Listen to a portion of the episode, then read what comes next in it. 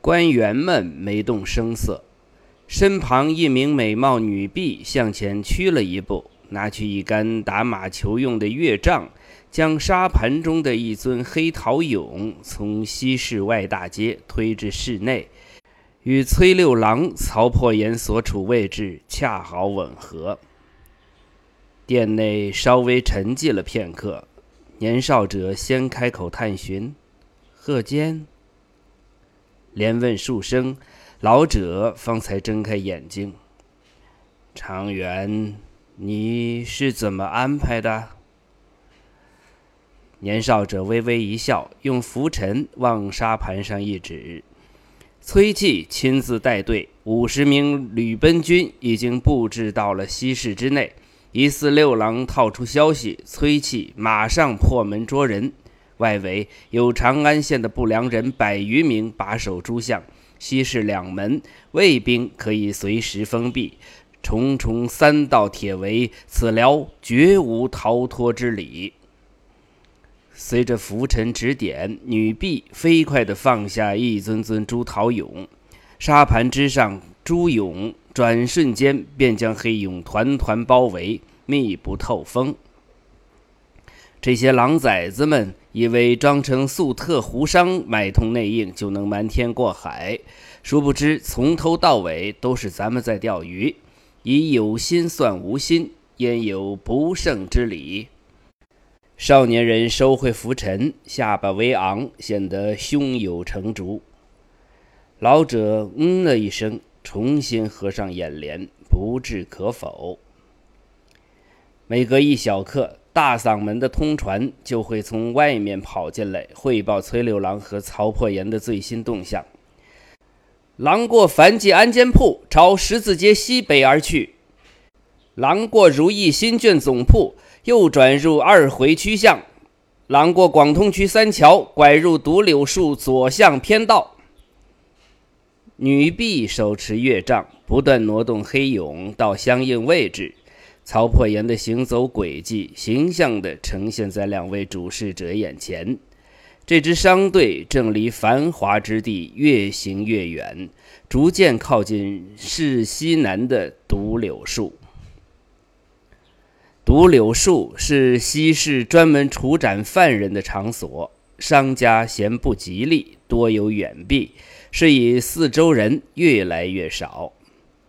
年少者微一侧头。徐主事，那附近有什么建筑？在两位官员身后，环绕着十几张堆满卷制的案几，数十名低阶官吏都在埋头忙碌着。一个微胖的中年书吏听到呼唤，连忙放下手中书卷，跑到沙盘前。他的视力不是很好，需要费力地趴在边沿，前探身子，才能看清黑影所在。徐主事略一思索，立刻如送书一样答道：“东北向地势多洼下湿，只设有十六个货站，旁接广通渠。开元十五年曾遇暴雨，渠水暴涨，三名胡商的存货悉毁，价五千贯。”他的记忆力相当惊人，随手答出，全无滞色。年少者打断了他的滔滔不绝。这十六个货站附近可有出口？哎呀，没有。不过，恰好在这时，通传又闯入大殿，打断了他的话：“狼入丙六货站未出。”殿内的气氛一下子被这条传闻给挑动起来，所有人的视线都投向沙盘。就是这里了。年少者眼神豁然发亮。传令催气准备行动，不良人即刻清场货站外围，不许任何人进出。西十二门随时待命。一条条简短有力的命令从他嘴里发出，语气中带有掩饰不住的兴奋。通传记下命令，飞快地离开殿内。年少者双臂撑住沙盘边沿，身子前倾，望着黑俑，喃喃自语：“我倒要看看。”这些突厥的狼崽子来长安城，到底想干什么？命令从静安司大殿上传到望楼，然后通过一系列祈语，迅速跨越大街，传回到西市的北侧望楼上。武侯把祈语抄在木简上，抛到楼下，同时大喊道：“崔吕帅接令！”木简还未落地，就被一只大手牢牢捏住。抓住木简的是个身材高大的虬髯大汉，此人胳膊粗得像一道梁木。他接过木简，扫了眼上面的命令，精神一振，立刻回头大吼道：“全全体集合！”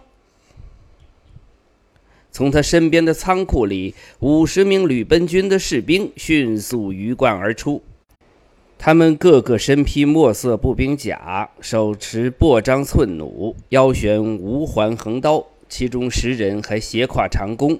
整个列队集合的过程中，没有人说话，只听见沉闷的脚步声和呼吸声。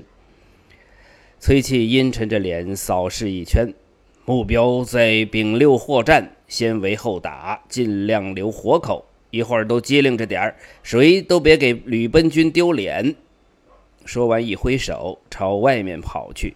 士兵们五人一排，紧紧跟随着主将，开始是小跑，然后急速奔跑起来。他们轻车熟路地掠过十字街，钻进曲巷，朝着西市南房而去。沿街的客商看到街上突然尘土飞扬，跑来这么多军人，都露出惊骇之情。还没等他们交头接耳，又有一大批不良人走过来，要求各商铺暂时关闭大门。街上的行人也被请进临时的店铺休息，任何人都不准离开。在西市的东西两个入口。守门士卒将石质门栓从地坑里抬起，随时可以关闭大门。蜘蛛网一层层的飞速编织着，一支利箭直刺而出。